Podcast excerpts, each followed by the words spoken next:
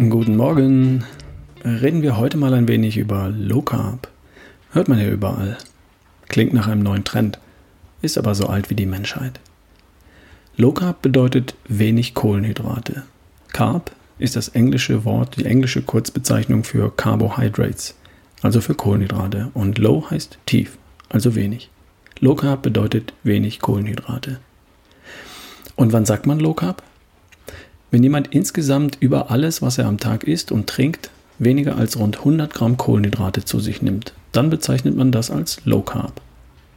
Bei einer Ernährung mit Brot oder Müsli zum Frühstück, einem Mittagessen mit Kartoffeln, Pommes, Reis oder Nudeln, ein süßer Snack am Nachmittag und einem Abendessen mit Brot, Käse, Schinken oder Wurst, tagsüber gesüßter Kaffee oder Tee, hin und wieder einen Saft oder eine Schorle und ab und zu ein Stückchen Schokolade – da kommen sehr schnell 250 bis 300 Gramm Kohlenhydrate zusammen.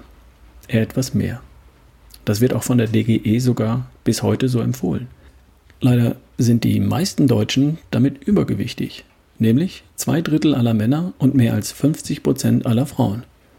Ob es da wohl einen Zusammenhang gibt? Ja, sicher gibt es den. Erst einmal darf man wissen, was Kohlenhydrate überhaupt sind. Achtung, Kohlenhydrate sind Traubenzuckermoleküle, die in langen Ketten aneinandergeklebt sind. Kohlenhydrate bestehen aus Glucose, also Traubenzucker. Glucose wiederum, das ist das, was man als Blutzucker im Blut messen kann. Langkettige Kohlenhydrate hast du bestimmt schon mal gehört. Das sind Ketten von vielleicht 2000 Traubenzuckermolekülen.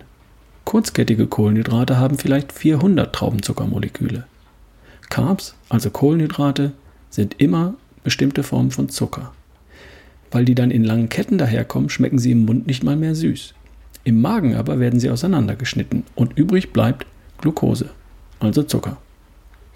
Das ist übrigens nicht von mir. Das lernt man im Biologieunterricht in der Schule.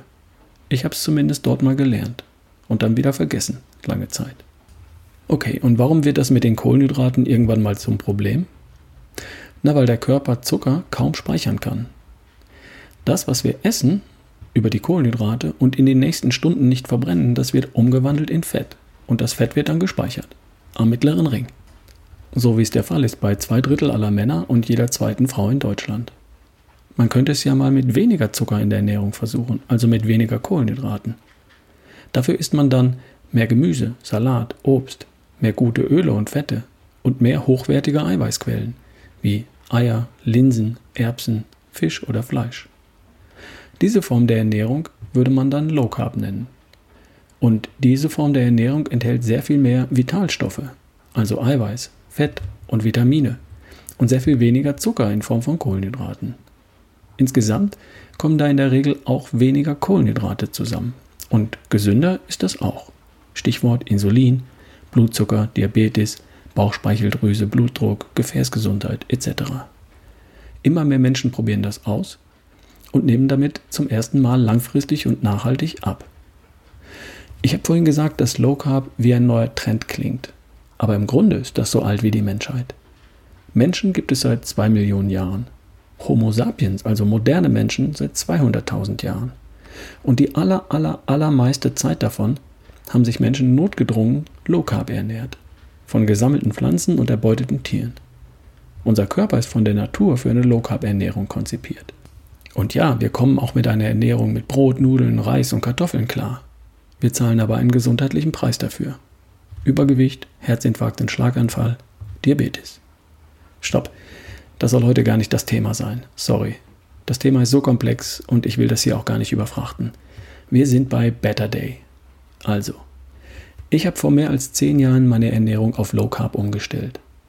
Ich habe damit meine Bestzeit als Marathonläufer pulverisiert. Mit 50 bin ich den Marathon in 2,51 gelaufen. Ich hatte seitdem nie wieder ein Problem, mein Gewicht zu managen.